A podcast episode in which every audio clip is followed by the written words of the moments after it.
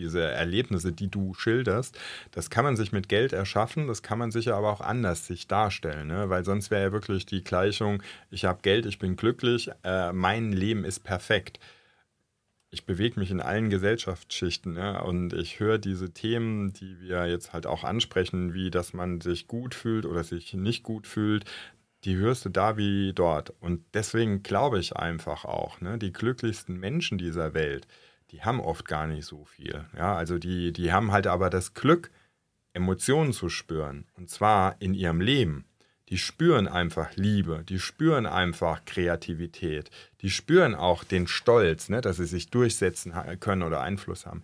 Und die wissen auch, wo sie Ruhe finden in ihrem Leben.